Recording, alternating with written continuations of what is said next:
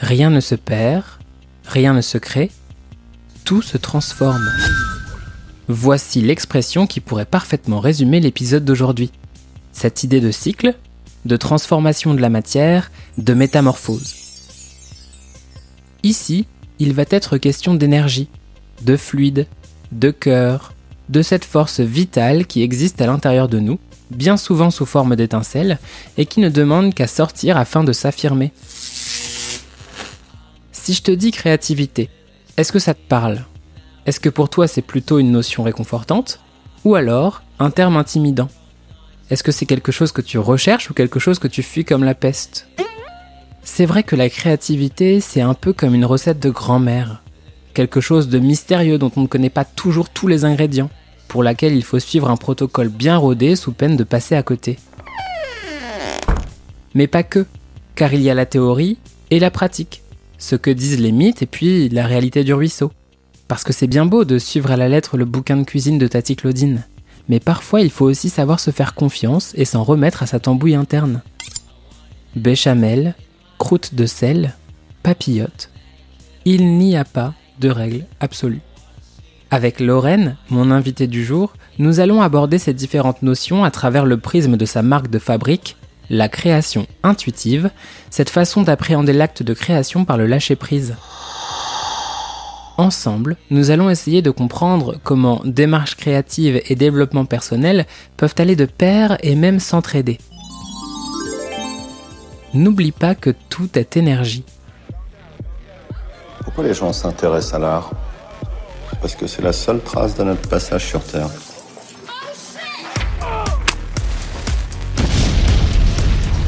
C'est beau mon chouchou. Si on remonte un peu dans le temps, comment est-ce que tu en es arrivé, toi, à lier euh, création artistique et développement personnel? Parle-moi un peu de toi, de ton parcours, et puis de ce déclic qui t'a permis du coup de lier ces deux univers. J'ai un parcours assez artistique dans le sens qu'on m'a laissé, enfant, vraiment vivre ma créativité. C'est-à-dire que j'avais le droit de peindre, j'avais le droit de tester plein de choses. C'était assez chouette. Mon premier rendez-vous avec, euh, on va dire, l'art et la créativité, c'était avec l'aquarelle. En fait, j'adore cette technique. C'est vraiment un truc qui me fascine et finalement, c'est tout à fait le genre de chose qui est hyper symbolique aussi en développement personnel. L'aquarelle, ça va être beaucoup laisser fuser les pigments de couleur avec l'eau. Donc on dit fuser, on dit pas fusionner, donc c'est les pigments qui se diffusent. Et euh, il y a quelque chose qu'on ne contrôle pas toujours. On peut, hein, euh, il y a des aquarellistes qui gèrent super bien le truc, machin. Mais pour moi, la vraie beauté de l'aquarelle, c'est justement de laisser la part de magie, de on ne sait pas ce qui va se passer, d'inconnu. Et en fait, c'est ça que j'aime dans l'art, c'est que si on contrôle tout, ok, ça sera peut-être parfait d'un point de vue mental, d'un point de vue ceci, cela, mais ce que j'aime dans l'art, c'est justement le côté, on commence à se lancer dans quelque chose, on sait pas comment ça va vraiment finir, et cette part de, euh, cette part d'inconnu, je trouve que c'est ça qui fait que c'est vraiment incroyable, magique, qu'on ressent des choses. Pour moi, l'art, c'est pas tellement que ça doit être beau, mais c'est plutôt que ça doit faire vibrer. Et en fait, c'est un peu la même chose que je recherche dans le développement personnel. Qu'est-ce qui vibre en fait en moi et comment j'explique ça? Donc en parallèle en fait de tout ce parcours artistique, parce qu'après euh, j'ai fait euh, j'ai fait beaucoup de, de vêtements, donc j'ai euh, j'ai fait des études de mode, je faisais beaucoup de dessins de mode, j'ai fait de l'acrylique, j'ai fait après j'ai fait des études dans l'art appliqué et tout ça.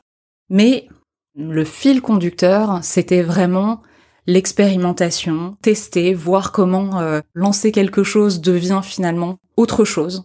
Et ce que j'avais prévu à la base, bah c'est pas tout à fait ça, mais c'est encore mieux parce que justement, bah je lâche prise. En fait, j'ai toujours, toujours, je sais pas, mais en tout cas depuis que je suis assez petite, je suis très sensible à plein de choses. Et j'ai beaucoup cherché comment expliquer cette sensibilité. J'ai eu la chance d'avoir des parents qui sont beaucoup intéressés au développement personnel, qui allaient faire plein de petites formations, des conférences, qui suivaient plein de choses. Ça me permettait aussi de pouvoir questionner, de pouvoir lire des choses, demander parfois de participer ou d'aller aussi suivre certaines conférences, certaines formations, expérimenter des choses. Et du coup, depuis on va dire en ma avant l'adolescence même, donc on va dire depuis mon enfance, j'ai eu cette curiosité là. Et pendant un certain temps, les deux sont restés en parallèle. Il y avait le côté artistique, il y avait le côté développement personnel et ça se croisait pas vraiment. Le fait est que, par exemple, quand on, j'ai dû m'inscrire après le bac à la fac, puisqu'on est obligé de s'inscrire euh, à la fac en plus de si on veut faire autre chose. Donc moi, je m'étais inscrit en prépa d'art appliqué, mais à la fac aussi. À la fac, j'avais choisi psycho et art appliqué. Bizarrement, 15 ans plus tard, c'est devenu art thérapie, donc c'est hyper logique. Ça correspondait en fait à ce chemin que j'avais vécu où les choses étaient en parallèle. Ça s'est lié quand je me suis rendu compte que ce que je faisais naturellement, c'est utiliser toute ma pratique artistique comme manière de enrichir toute la partie développement personnel. J'allais pas bien, j'avais besoin de sortir quelque chose, et ben je le sortais en dessinant, en peignant, en chantant, en dansant, en faisant tout ce qui était disponible euh, comme outil à ce moment-là. Il y avait vraiment cette euh, ce truc qui était très instinctif, qui était très inconscient. Et puis progressivement, je me disais, oui, c'est vrai qu'en fait, j'ai besoin de faire ça quand je me sens pas bien ou quand je me sens comme ça, je peux peindre par exemple plus fluidement ou alors euh, je peux danser plus joyeusement. Je commençais déjà à croiser les informations, mais ça restait hyper irrégulier et puis euh, ponctuel. Ça s'est lié vraiment quand en fait j'ai commencé à me dire je veux plus travailler dans la mode puisque j'ai travaillé je sais pas, une douzaine d'années dans la mode, parce que ça correspondait plus à mes valeurs, parce que euh, j'avais envie d'apporter autre chose. Et je sais pas pourquoi, je n'avais jamais entendu parler d'art-thérapie avant mes 30 euh, et quelques années. Bah, c'est arrivé le moment où j'étais prête finalement à sauter le pas, donc c'était assez euh, assez curieux. Mais quand on m'en a parlé, je me suis dit mais c'est tellement évident. En fait, ça concilie les deux grands aspects de ma vie qui sont la partie artistique et qui sont le développement personnel. Je crois que je peux pas trouver mieux. ça a été aussi ma propre thérapie cette rencontre puisque euh, bah, j'ai vécu des trucs un peu compliqués. Euh, je suis partie vivre aux États-Unis, j'ai divorcé en étant là-bas, euh, je suis revenue en France dans un drôle d'état, et puis j'ai vécu quelques situations un peu compliquées professionnellement parlant. Donc ouais, après une bonne dépression et un burn-out, voilà, ça m'a permis finalement d'expérimenter mes propres outils et de voir est-ce que ça marche? En tout cas, ça fonctionnait pour moi. Et euh, bon, entre temps, euh, j'ai pu euh, j'ai pu le proposer et accompagner d'autres personnes, donc je peux voir aussi comment ça fait évoluer les gens, comment en tout cas les gens peuvent évoluer avec cet outil. Je parle beaucoup de la responsabilité, pas dans le sens culpabilité, mais la responsabilité dans le sens on a le pouvoir d'eux. Et j'aime me positionner comme facilitatrice et accompagnatrice. C'est pas moi qui guéris les gens, c'est moi qui donne les outils pour que les gens puissent euh, reprendre leur pouvoir et s'offrir la possibilité euh, bah, de se sentir mieux. Moi, j'aimerais bien que tu me parles maintenant pour compléter un peu ton approche. Comment est-ce que tu définirais ton activité? Un peu, en quoi consiste ton métier au quotidien? J'ai toujours eu plusieurs métiers. Je ne sais absolument pas faire qu'une seule chose à la fois. Donc, on va dire que j'ai deux métiers principaux. Donc, je suis art thérapeute. Mais déjà, dans art thérapeute, je fais plein de choses. art thérapeute, ça englobe l'ensemble des techniques artistiques qui sont à disposition pour pouvoir développer son mieux-être. C'est pas uniquement tout ce qui est peinture ou art plastique. Et euh, moi, je fais aussi de la musicothérapie et de la sonothérapie. À l'origine, je suis pas du tout musicienne et euh, on peut totalement m'entendre faire des fausses notes. Donc, euh, j'essaye de rassurer les, les, personnes que j'accompagne en leur disant alors vous avez le droit totalement de chanter faux, vous m'entendrez probablement faire des fausses notes. C'est pas grave. Ce qui est intéressant, c'est comme en art plastique, l'idée c'est pas de bien dessiner. Mhm. L'idée c'est pas de faire du beau. On n'a pas besoin de savoir dessiner, on n'a pas besoin de savoir peindre, on n'a pas besoin de connaître les techniques. C'est pareil en, musicothérapie, on n'a pas besoin de savoir chanter. Ce qui est intéressant en fait dans la musicothérapie, ça va être le rapport au corps. Notre voix est un instrument, mais pas que nos cordes vocales. La manière dont on va faire sortir un son, même sans être en train de chanter. Juste faire un A. Si je fais un A comme euh, si je fais juste A comme ça, c'est pas la même chose que si je fais ah. Donc rien à voir, j'utilise pas les mêmes parties de mon corps, j'utilise pas euh, la même énergie et en fait, d'une certaine manière, en travaillant l'ensemble du corps, donc le corps, la posture, la respiration et le son qui est une vibration, bah en fait, on peut vraiment trouver de la détente, on peut libérer des choses, on peut alléger des choses, on peut réveiller des choses et il y a un vrai mécanisme mmh. euh, qui fait en fait bouger les choses en nous. Ça, c'est la musicothérapie active, où on utilise son corps. Et puis, il y a la musicothérapie réceptive, où là, on va être plutôt dans l'écoute, comme une sorte de bain sonore. Pour le bain sonore, je vais à la fois utiliser la sonothérapie. Donc, la sonothérapie, c'est vraiment utiliser les sons pour chercher une forme de bien-être. Donc il va y avoir les bols tibétains comme on a pu euh, entendre, euh, les carillons, ça peut être aussi des percussions, ça peut être de j'ai envie de dire des vrais instruments, c'est pas qu'il y en ait des faux et des vrais, il y en a qui sont plus classiques, c'est pour ça mmh. que je vais dire je vais dire des vrais instruments dans ce sens-là. Mais ça va être l'idée de recevoir des sons. Dans la sonothérapie, on va être plus sur recevoir des sons que mmh. recevoir une mélodie. La sonothérapie, on va rester plutôt sur des bols euh, tibétains, des bols en cristal, des carillons, des choses en fait qui vont pas forcément être dans une phrase musicale. Dans la musicothérapie réceptive, moi après je peux utiliser aussi parfois l'idée que euh, le parcours de plusieurs musiques, chansons au, sens chanson, vont avoir un impact. Par exemple, lorsqu'une personne va arriver en étant très énervée parce qu'elle est en colère contre quelque chose, elle ressent de l'injustice, de la frustration, voilà, ça bouillonne. Pour que la personne puisse, on va dire, euh, se reconnecter à son bien-être, je vais pas lui mettre directement euh, des bols super apaisants et tout ça. Pour l'instant, il est pas dans cette énergie-là. Il est énervé. Il a besoin que ça sorte. Donc je vais plutôt lui mettre euh, une musique qui va faire péter tout ça un bon coup, euh, peut-être pas du hard rock en fonction du euh, en fonction de l'âge de la personne et de la de on va dire du contexte culturel aussi puisque tout le monde n'est pas sensible à la même chose. Mais je vais mettre plutôt une, une chanson qui va faire sortir un peu toute cette tout cet énervement. Puis après, on va on va passer sur une transition. Alors moi j'aime bien dans les transitions mettre des sons de la nature par exemple petit bruit de rivière, des oiseaux, la forêt, parfois un orage pour faire la transition avec euh, le hard rock, on va dire, le métal ou euh, petite symphonie de Beethoven là pour faire sortir le truc. Et puis après, on peut repasser sur un autre type de musique. Donc si la personne a envie de revenir sur quelque chose plutôt de la gaieté, c'est ça qu'il a envie, on va mettre quelque chose qui va euh, recréer du mouvement, quelque chose d'un peu joyeux, des choses comme ça.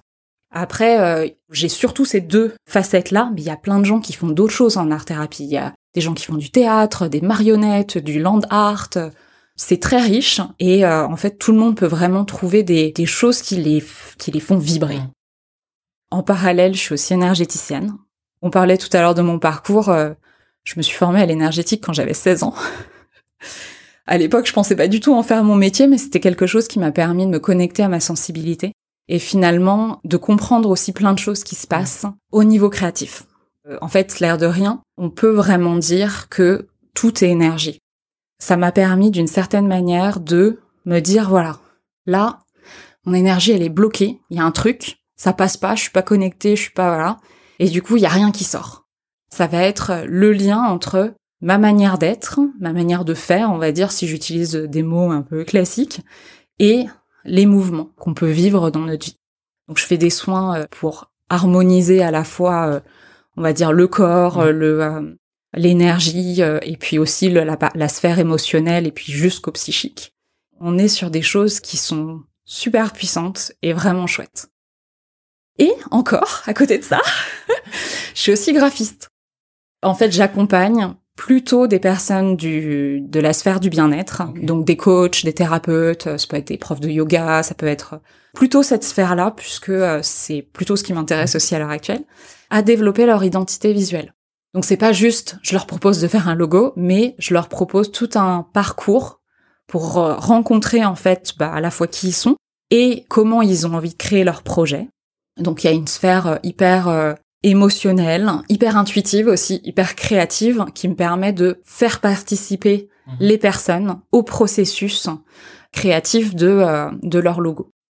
Donc je fais plein, plein, plein de choses. On va dire que euh, le fil conducteur, c'est aussi finalement le nom de mon, de mon projet, le nom de ma marque quelque part, qui est création intuitive. Et que ce soit l'art-thérapie, que ce soit l'énergie ou que ce soit le graphisme, on reste sur ce côté que on est sur euh, quelque chose en effet de créatif et d'intuitif parce que pour moi les deux vont tellement bien ensemble. Du coup, pour rebondir sur ce que tu as dit, moi j'aimerais bien que tu me parles justement un peu plus de cette création intuitive. En fait, c'est ma manière de créer. C'est pas moi qui ai inventé le terme. Hein. Il y a plein de gens qui pratiquent la création intuitive euh, aussi, mais je crois que, étant donné que c'était vraiment mon identité à l'origine, c'est vraiment comme ça que j'avais envie que mon projet s'appelle. Je vais donner un exemple de ce que c'est pour moi, d'abord en tant qu'artiste, et puis après je vais l'élargir parce qu'on n'a pas du tout besoin d'être artiste pour le faire. Mais je vais, je vais te raconter en fait comment je l'ai rencontré, cette création intuitive. Dans mon parcours, j'ai notamment eu une période où euh, j'exposais un peu, et du coup je peignais énormément. Alors à l'époque, j'étais moins sur l'aquarelle, je faisais beaucoup de euh, tableaux en, 3D euh, avec des tissus, donc c'était des mi des sculptures, mi des peintures. Et ce que j'aimais en fait quand je quand je peignais, c'était de me mettre dans un type d'énergie. C'est-à-dire que je choisissais l'énergie de la peinture. J'ai envie, j'ai, je dis n'importe quoi. J'aimais beaucoup peindre aussi en fonction de mes voyages. Donc je me disais, tiens, j'ai envie de repartir dans un voyage. J'ai envie de repartir à Antelope Canyon euh, en Arizona, enfin c'est à la limite de l'Arizona et Utah, mais j'ai envie de voilà de retrouver cette énergie de la terre. On rentre dans ce canyon, on est à la moitié sous terre et en même temps on voit le ciel et puis en même temps on a l'impression d'être dans des ondulations et hop, je glissais en fait dans cette énergie. Et du coup, je peignais pas comme si je voulais représenter le canyon, je peignais comme si je représentais le ressenti que je vivais. Donc les couleurs étaient pas forcément logiques, les formes étaient pas exactement représentatives, il y avait des choses qui ressortaient, mais c'était pas ça que je recherchais. Je voulais pas que ce soit euh, strictement figuratif. Je voulais en fait dans la peinture déposer tout ce que en fait j'avais vécu quand euh, j'avais vécu cette expérience-là. Et donc en fait, je laissais les choses aller fluidement. J'étais pas dans le contrôle. J'étais pas dans le mental j'étais justement dans cette forme de lâcher prise qui est en fait très proche de la méditation puisque moi je méditais déjà à l'époque. Et en fait, c'est une forme d'état méditatif. Sauf que moi, j'aime pas trop être en méditation euh, statique. j'aime bien en fait que la méditation s'inclue dans ma vie. Donc je vais adorer faire de la méditation en marchant, je vais adorer faire de la méditation en peignant je me suis rendu compte que le type de méditation que je préférais, c'était la méditation quand j'étais en train de peindre, quand j'étais dans ces ressentis-là. Parce que en fait, je ressentais vachement de joie, j'étais super connectée, j'étais bien, j'étais dans ce truc où le temps disparaissait, en général le monde à l'extérieur aussi disparaissait, et pourtant j'étais là. J'étais avec mon corps, j'étais avec la couleur, j'étais avec la matière, j'étais avec les textures, donc super connectée au sens, aux perceptions, et c'était vraiment les méditations que je préférais. Donc j'ai compris au fur et à mesure que c'était ma manière de méditer. Naturellement, cette méditation finalement créative, c'est celle qui me correspond le plus. Et en fait où je vais atteindre des, euh, des états d'apaisement et de joie et de euh, sensations euh, ouf, complètement complètement dingue. Et c'est vraiment ce qui me ce qui me transporte, on va dire.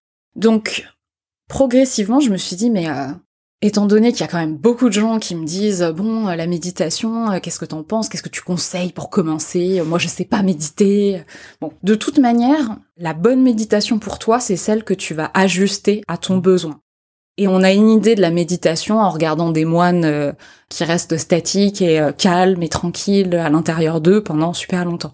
Oui, mais ils sont moines. Ils ont pas de boulot, de potes, de famille, de d'impôts à payer et de, euh, de paperasse à faire euh, pour l'EDF ou je sais pas quoi. Donc j'ai envie de dire, ils ont le temps d'avoir de très longues méditations, machin. Moi, dans ma vie, j'avais pas vraiment le temps de passer cinq heures à méditer. Donc j'avais envie d'avoir la méditation, mais de me dire, je peux l'inclure vraiment dans ma vie. Donc quand je vais faire une balade, bah je peux aussi me dire, bah tiens, ça sera aujourd'hui une balade méditative. Je vais rentrer simplement à l'intérieur de moi, je me connecte à mon corps, je me connecte à mes perceptions. Je respire aussi, hein. c'est vrai, j'en ai pas parlé. On respire parce qu'on oublie tout le temps de respirer. C'est le, truc le plus important, le truc que je dis à peu près 300 fois dans toutes les séances que je peux faire. Parce qu'en fait, respirer, on revient dans notre corps, on revient à l'instant présent. Et on est moins dans le mental, on est moins dans les peurs, on est moins dans les projections. Donc tout de suite, ça va beaucoup mieux. Et du coup, cette méditation créative, comme en fait je l'expérimentais moi et je le vivais, j'avais envie de pouvoir le proposer aux, autres. Donc, je propose de découvrir la, création intuitive, notamment en expliquant que nous, on va le, tester en rencontrant la créativité. Et une fois qu'on a un petit peu déblayé ce truc-là, on va tester la mmh. partie création intuitive pure, donc la partie méditation créative. Moi, j'ai presque envie de dire que la méditation créative ou la création intuitive, c'est surtout une expérience. Mais un peu comme la plupart des choses. Je peux t'en parler, je peux essayer de te partager mon ressenti et tout ça. Tant que tu l'as pas vécu, c'est très abstrait. Pour moi, vraiment, la création intuitive, c'est cet état méditatif. Et dans méditatif, ce que j'entends en fait, c'est euh, où on est complètement connecté à soi, aligné. Et du coup, en étant bien avec soi-même, bah on est euh, on peut être joyeux, on peut être tranquille, on peut être calme, on peut être, euh, on va dire, dans toutes les, choses qui nous font plaisir de, vivre et euh, on est libre aussi. On est libre dans cet état-là. Maintenant, si on pose un petit peu les, questions qui fâchent, selon toi, est-ce que la créativité est réservée aux, artistes? Est-ce que tout le monde est créatif? J'adore quand on me lance sur ces sujets. On m'a jamais dit que j'étais pas créative. Donc, j'ai jamais douté que j'étais créative. J'ai douté d'être douée quand mmh. j'étais en école euh, en école d'art parce que là il y a des gens qui font des trucs de fou et qu'on se dit oh là là est-ce que je suis assez bien moi? Est-ce que voilà. et ça c'est autre chose du coup je suis rentrée dans ce processus de en fait, c'est quoi la créativité? On a une haute, très haute mmh. opinion de ce que c'est que la créativité. Moi, j'adore utiliser comme, euh, comme premier exemple. En fait, la créativité, ça peut être simplement quand on fait une, recette de cuisine et que on se dit oh non j'ai pas envie d'utiliser euh, tel ingrédient parce que je l'ai pas et que bah là il est 20h j'ai pas envie de ressortir acheter ce machin mais du coup je vais peut-être remplacer par tel ingrédient et puis je vais rajouter un peu de cette épice là parce que je trouve ça chouette en fait, ça, c'est déjà de la créativité. Inventer quelque chose, c'est déjà de la créativité. Or, on se dit que bah non, la créativité, c'est savoir peindre, savoir dessiner, savoir euh, faire de la musique ou euh, savoir danser. C'est souvent associé à un savoir. J'ai plutôt envie de dire, la créativité, c'est, c'est plutôt déconstruire tous les machins qu'on a posés sur qui on était à l'origine pour retrouver un petit peu notre enfant intérieur mmh. finalement, qui lui est libre, qui n'a pas 50 euh, croyances sur si euh, je dessine pas bien la main, euh, on va me juger, on va dire que je suis nulle et on va... Non. Donc en fait, développer sa créativité, ça va être enlever toutes les croyances qu'on peut avoir qui nous empêchent de. La créativité, c'est très lié à l'idée qu'on peut avoir de ce qu'on doit être, de ce qu'on doit faire et comment ça doit être fait je reprends clairement, c'est pas lié aux artistes puisqu'en fait l'idée c'est que la créativité c'est simplement inventer quelque chose. Ça peut être aussi bien euh, inventer une solution au travail. Vous êtes dans une équipe, ça se passe pas bien avec telle personne parce qu'il s'est fâché avec machin et tout ça et que bah vous avez envie que ça se passe bien. Donc vous allez inventer une, une, une, solution pour que euh, cette personne-là ait pas besoin d'être directement en contact avec l'autre ou sur les sujets qui fâchent. Changer ce processus-là, c'est déjà de la créativité. Arranger euh, la déco euh, de votre maison, de votre appartement, en mettant une plante verte à tel endroit, un vase à tel endroit, et puis mettre la bibliothèque plutôt dans ce sens-là que dans ce sens-là, bah ça aussi c'est de la créativité. En fait, on est créatif tout le temps sans s'en rendre compte. Je crois pas que j'ai encore rencontré des gens qui ne puissent pas être créatifs. Peut-être s'ils peuvent rien faire du tout, mais même, on peut être créatif juste dans notre tête, en fait. Donc, est-ce que la créativité est réservée aux artistes? Non, sauf si on considère que tout le monde est artiste. Waouh Pour rebondir sur ce que tu dis, du coup, qu'est-ce que tu réponds aux personnes qui te disent qu'elles ne sont pas créatives? Les personnes qui pensent qu'elles sont pas créatives, ça va être souvent des personnes qui ont des croyances assez lourde sur la créativité. Euh, au cours, en fait, au cours de mes ateliers, j'ai posé pas mal de fois la question, et puis j'ai des personnes qui me le partageaient en amont aussi. Par exemple, euh, il y a des personnes qui m'ont dit oui, mais j'ai pas le droit d'essayer. Il faut que ça soit bien tout de suite. Donc oui, en effet, là, la créativité, c'est la barre est super haute. Donc c'est pas tellement que ils pensent qu'ils sont pas créatifs, c'est qu'en fait, il y a plein d'obstacles. Les gens l'expriment de cette manière-là. Je ne suis pas créatif. En fait, ça serait je suis créatif sous condition.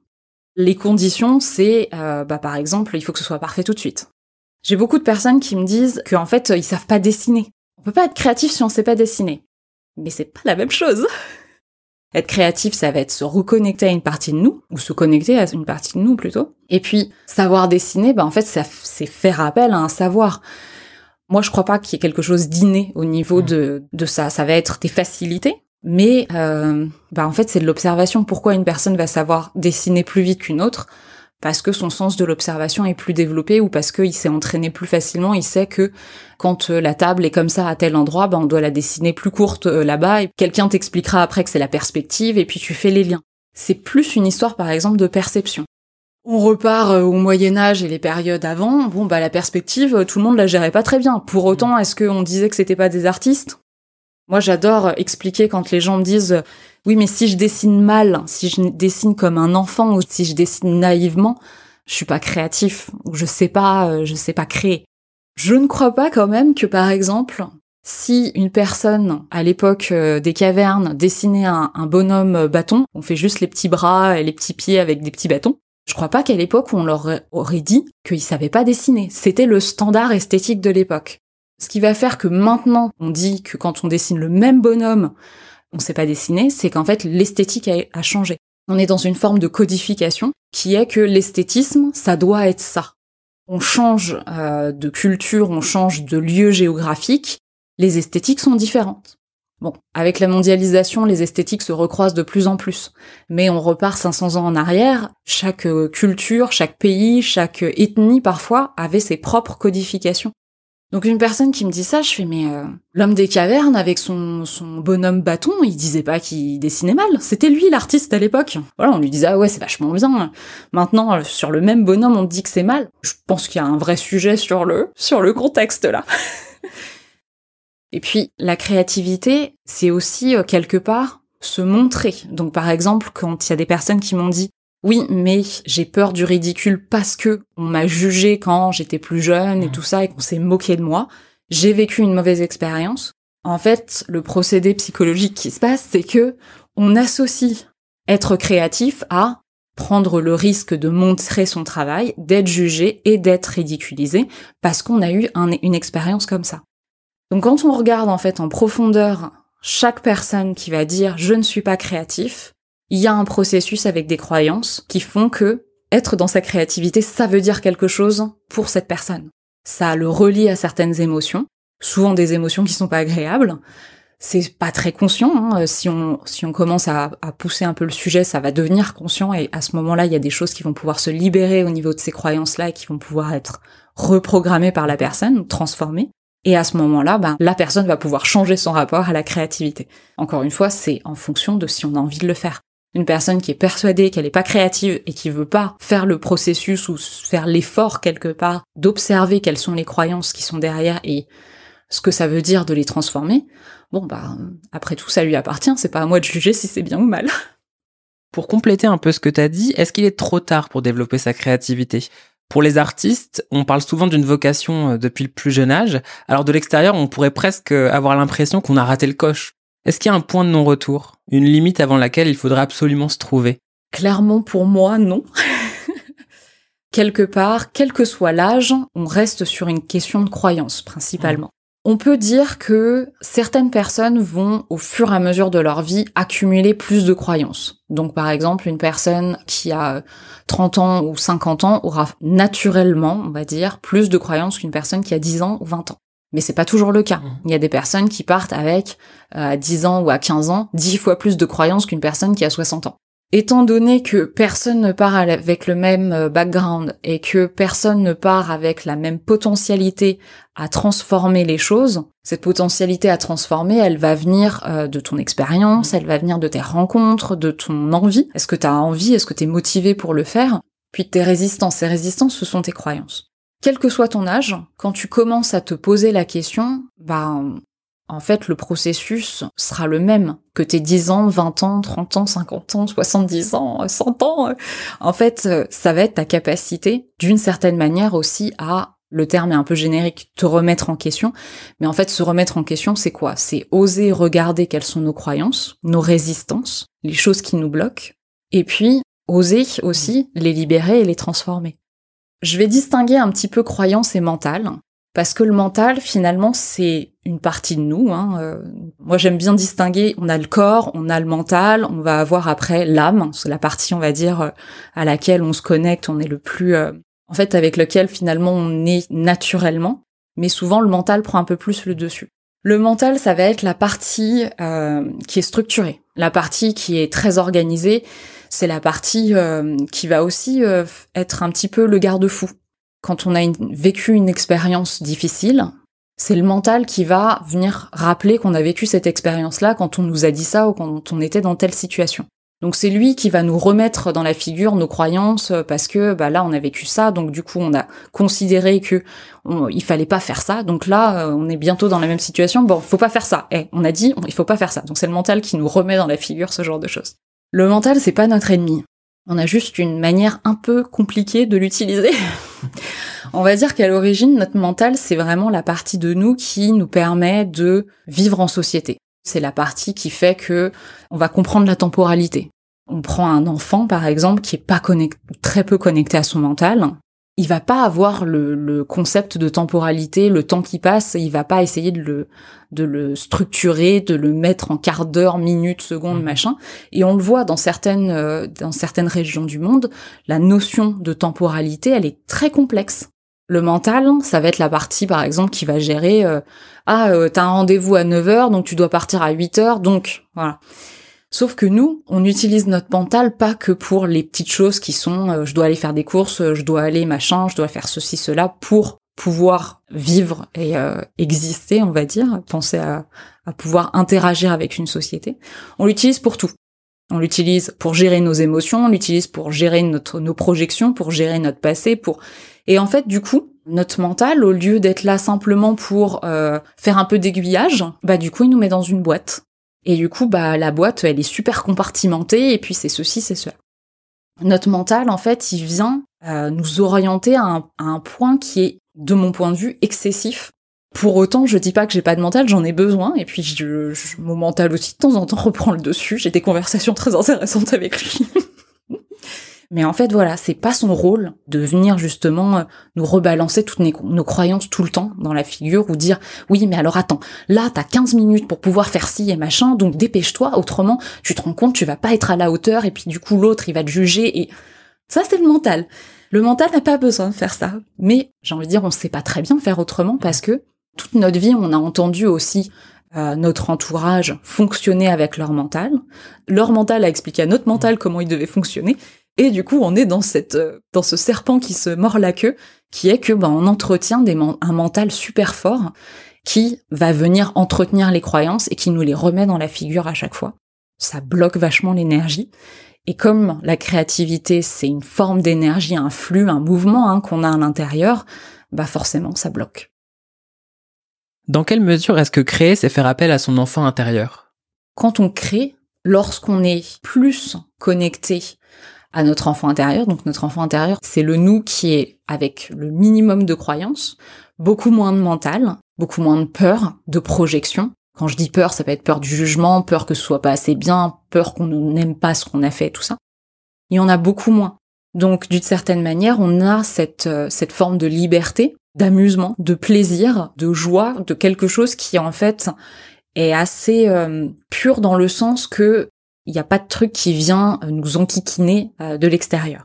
Et donc, quand on est dans cette, dans notre créativité, on se reconnecte finalement à la partie de nous qui est euh, dans le côté plaisir, amusement, c'est cool, on s'amuse, on, on s'en fiche de ce que les gens vont penser, et du coup, voilà, on se reconnecte à cette partie de nous. C'est pas toujours conscient, mais finalement, c'est ça qu'on fait. Du coup, comment est-ce qu'on s'arrange avec le résultat de ce qu'on produit? Est-ce que c'est facile d'accepter ce qui sort de soi-même lorsqu'on crée? Dans quelle mesure faut-il célébrer son travail alors qu'il ne nous convient pas? Que faire en fait un peu de la notion de jugement? Ce qu'on voit des autres, c'est toujours une image. Pour sortir de ça, euh, on va vraiment rentrer dans des états de conscience où justement on lâche un petit peu toutes nos peurs, toutes nos croyances et tout ça. Quand on peint, quand on crée, quand on fait quelque chose, c'est un peu la même chose. C'est-à-dire qu'on va montrer, on va déposer sur le papier, euh, sur l'argile, sur euh, tous les supports qu'on peut utiliser, une partie finalement de nous. Mais du coup, ça peut être aussi en partie ou en grosse partie à notre image. Donc si on est dans quelque chose qui est très exigeant, je, vais prendre l'exemple, mon exemple à moi. Moi, je suis quelqu'un de très exigeant. Au fur et à mesure, j'apprends. C'est pour ça que tout à l'heure, je parlais du lâcher prise, de, euh, de lâcher un peu le contrôle, parce que j'ai cette forme d'exigence. Mais cette forme d'exigence, elle sort pas de nulle part. Cette forme d'exigence, c'est je veux être à la hauteur pour qu'on m'aime, pour qu'on me dise que c'est bien, pour que je sois donc aimable dans le sens où on peut m'aimer. Et il y a beaucoup de ça, en fait, dans le jugement. Il y a l'idée que si on fait pas assez bien, on va pas nous aimer. Et si on nous aime pas, bah, on n'est pas bien. On peut changer le, le sujet en disant personne ne peut ne pas être aimable, on va dire. C'est toujours un peu bizarre parce qu'en français, aimable, c'est tellement lié à la politesse que euh, du coup, c'est un peu étrange quand je le dis. Mais en fait, on est tous aimables à 100%. Sauf qu'on lit ça au fait que c'est les autres qui doivent nous aimer. Donc si on part du principe que c'est nous qui nous aimons nous-mêmes, et que du coup, quel que soit ce qu'on fait, c'est nous qui nous validons nous-mêmes, on s'auto-valide en s'aimant en fait, on va sortir de l'idée que peut-être que l'autre n'aimera pas, Mais si moi j'aime, à ce moment-là, on s'en fiche. C'est la première relation, en fait, avec le jugement quelque part que je, que je suggère d'avoir. Moi, quand je vais créer quelque chose, je vais me dire, bah, est-ce que ça me plaît? Est-ce que du coup, j'aime ce que euh, j'ai déposé sur le papier, par exemple? Puis ça m'arrive de dire non, en fait, ça me plaît pas. Alors ça peut être, ça me plaît pas parce que euh, l'énergie que j'avais quand j'ai, je l'ai déposé ça, ça me, ça me convient pas finalement, ou, ou je suis déjà passée à autre chose. Donc bah soit je le garde, je le mets dans un coin, mais moi ça m'arrive de déchirer euh, le truc ou de le barrer et puis je prends l'autre côté de la feuille. Mais après, je peux aussi me dire ok, ça c'est quelque chose qui m'appartient aussi. Ok, je vois des défauts entre guillemets, je vois des, imperfections. C'est pas à la hauteur de mes exigences, mais est-ce que j'ai le droit d'aimer aussi ce que je fais? Oui, j'ai le droit. J'ai envie de dire la difficulté, c'est un peu ça. C'est que les personnes vont regarder avec avec la manière dont elles sont. Donc si elles sont très exigeantes, ça peut être difficile de faire cet exercice-là. On n'aime pas trop voir nos zones d'ombre, on n'aime pas trop voir nos défauts parce qu'on pense que quand on a des défauts et des zones d'ombre, on n'est pas aimable, on peut pas nous aimer et on peut pas s'aimer soi-même non plus. Je pense, c'est très personnel aussi, hein, mais je pense qu'en effet, quand on n'aime pas ce qu'on produit, on a un rapport un peu complexe ou un peu difficile avec notre amour de soi quand on s'aime vraiment, c'est-à-dire que on peut encore avoir des, trucs d'exigence, de contrôle et de trucs, mais se dire que ok, bah il y a des moments où j'ai euh, mon mental, mes croyances qui ressortent. Pour autant, je sais que je suis aimable à 100% et que bah même si quelqu'un va venir me critiquer, ça ne dit rien de moi. Si on me juge et qu'on me dit oh j'aime pas ce que t'as fait, c'est moche. Bon bah ok, t'aimes pas ce que ce que j'ai fait, mais moi j'aime bien. Mais pour pouvoir dire ça, ça demande de déjà pouvoir s'aimer. Pourquoi? Parce qu'en fait, c'est lié à la confiance en soi, et la base de la confiance en soi, c'est aussi l'amour de soi. Il n'y a pas que ça, mais il y a une partie, c'est l'amour de soi. Et du coup, bah, s'accommoder de la critique des autres, ça va être accepter nos zones d'ombre, ça va être accepter euh, le fait qu'il y a des choses que l'autre va pas aimer. Mais est-ce que ça veut dire quelque chose de moi? Bah en fait non. Sauf que ça, c'est difficile à accepter, c'est difficile à entendre. Souvent, on se dit, on dit quelque chose de moi, donc je suis comme ça. Mais non. En fait, pourquoi? Ça change pas qui on est. Mais selon euh, nos blessures, selon notre euh, notre confiance en nous, selon notre éducation, ben on va euh, on va assimiler des critiques alors qu'on n'a pas besoin de les assimiler ou de les intégrer. Elles sont elles ont pas besoin de nous changer en fait. Écoute, je vais te poser une dernière question pour clôturer nos échanges. une question peut-être un peu plus large, un peu qui pour moi résonne un peu comme une conclusion. Dans quelle mesure est-ce que la création peut soigner? L'art est libératoire. J'ai expérimenté pour moi et pour d'autres le fait que l'art, c'est une expression de nous. Donc à partir du moment où on sort quelque chose de nous, on peut aussi décider de sortir quelque chose qui est désagréable. Une émotion désagréable, une, on va dire, la manière d'avoir intégré une expérience, on peut aussi la déposer si on permet à l'art de sortir quelque chose qui nous appartient, on peut choisir en effet que sorte de nous quelque chose qui est difficile, désagréable, lourd, pesant, traumatisant, voilà. L'art tout seul fait ça. Ce qui va passer au côté thérapeutique, donc c'est le concept de l'art-thérapie, c'est qu'en fait une fois que c'est sorti, qu'est-ce qu'on en fait? J'explique les choses un peu comme ça, c'est-à-dire que si on imagine qu'on est on est une forme d'énergie, Imaginons qu'on est genre une sorte de lumière blanche, super jolie, machin, mais qu'on a des zones euh, sombres, noires. Ça, c'est nos émotions désagréables. Donc on est lumineux avec des endroits où c'est euh, noir. Et qu'on se dit, voilà, je vais prendre ce coin noir là au niveau du cœur et je vais le déposer sur le papier. On l'enlève, sauf que, ben, il y a un trou là où on a enlevé. Il y a un espace vide. Et cet espace vide, si on n'en fait rien, quelque part, bah on laisse l'opportunité que le prochain, la prochaine émotion euh, pas agréable ou la prochaine critique bah, vienne remplir mmh. cet espace vide. Donc en art, quand on sort quelque chose, on laisse un espace vide. Naturellement, bah si on fait rien, on va pas forcément réussir à le remplir avec quelque chose de lumineux. C'est très schématique, mais voilà. Donc le côté thérapeutique, ça va être que déjà le truc noir qu'on a déposé sur le papier, qu'est-ce qu'on en fait? Ça peut toujours faire peur même sur le papier.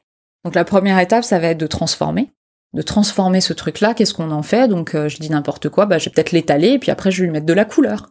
Euh, je vais lui mettre peut-être des mots qui font du bien. Je vais peut-être lui mettre euh, des choses. Enfin, je vais le transformer sur le papier. Donc ce qu'il y a sur le papier maintenant, c'est différent. On n'a plus besoin de le voir comme le truc traumatisant, lourd, désagréable qu'on avait à la base. Et après, on va s'occuper de, ce trou là qu'on a toujours au niveau du cœur, puisqu'on a enlevé le truc là et on a, il y a toujours cet espace vide. Donc on va venir créer quelque chose de nouveau. On parle des fois de reprogrammer, euh, mmh. quand on parle de reprogrammation euh, en sophrologie, en hypnose, en méditation, en visualisation, c'est un petit peu ce concept-là. Donc on va venir mettre quelque chose de nouveau à la place, plutôt quelque chose qui fait du bien, plutôt quelque chose de cool.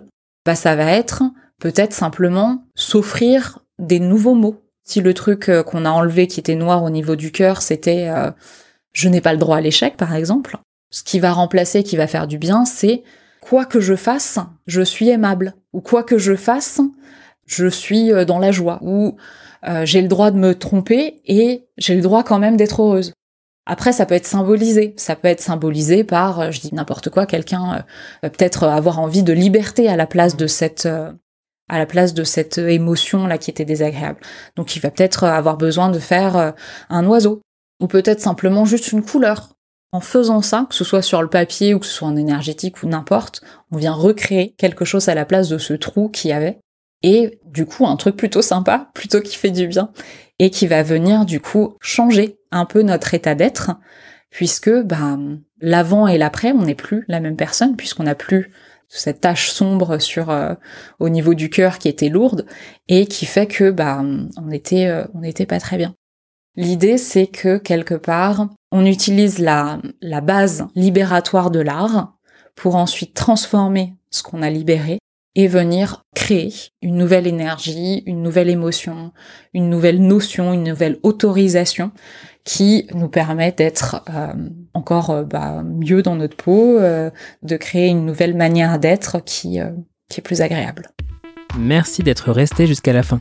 Si cet épisode t'a plu, n'hésite pas à le partager autour de toi, à venir m'en parler, à laisser des commentaires positifs sur ta plateforme d'écoute préférée et à déverser une pluie d'étoiles sur Apple Podcast. Si ce n'est pas déjà fait, je t'invite à me rejoindre sur Instagram pour en savoir plus sur les coulisses du podcast.